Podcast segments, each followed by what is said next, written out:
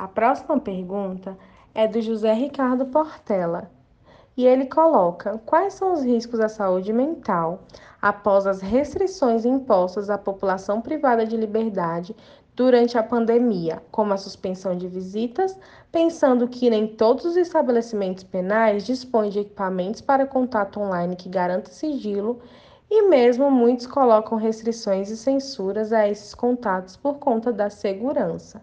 A professora Fernanda Mendes responde: são diversas as respostas possíveis: medo, irritação, ansiedade, tristeza, preocupação, temor pela saúde e subsistência das famílias, estresse. Tais respostas estão entre pessoas privadas de liberdade e trabalhadores.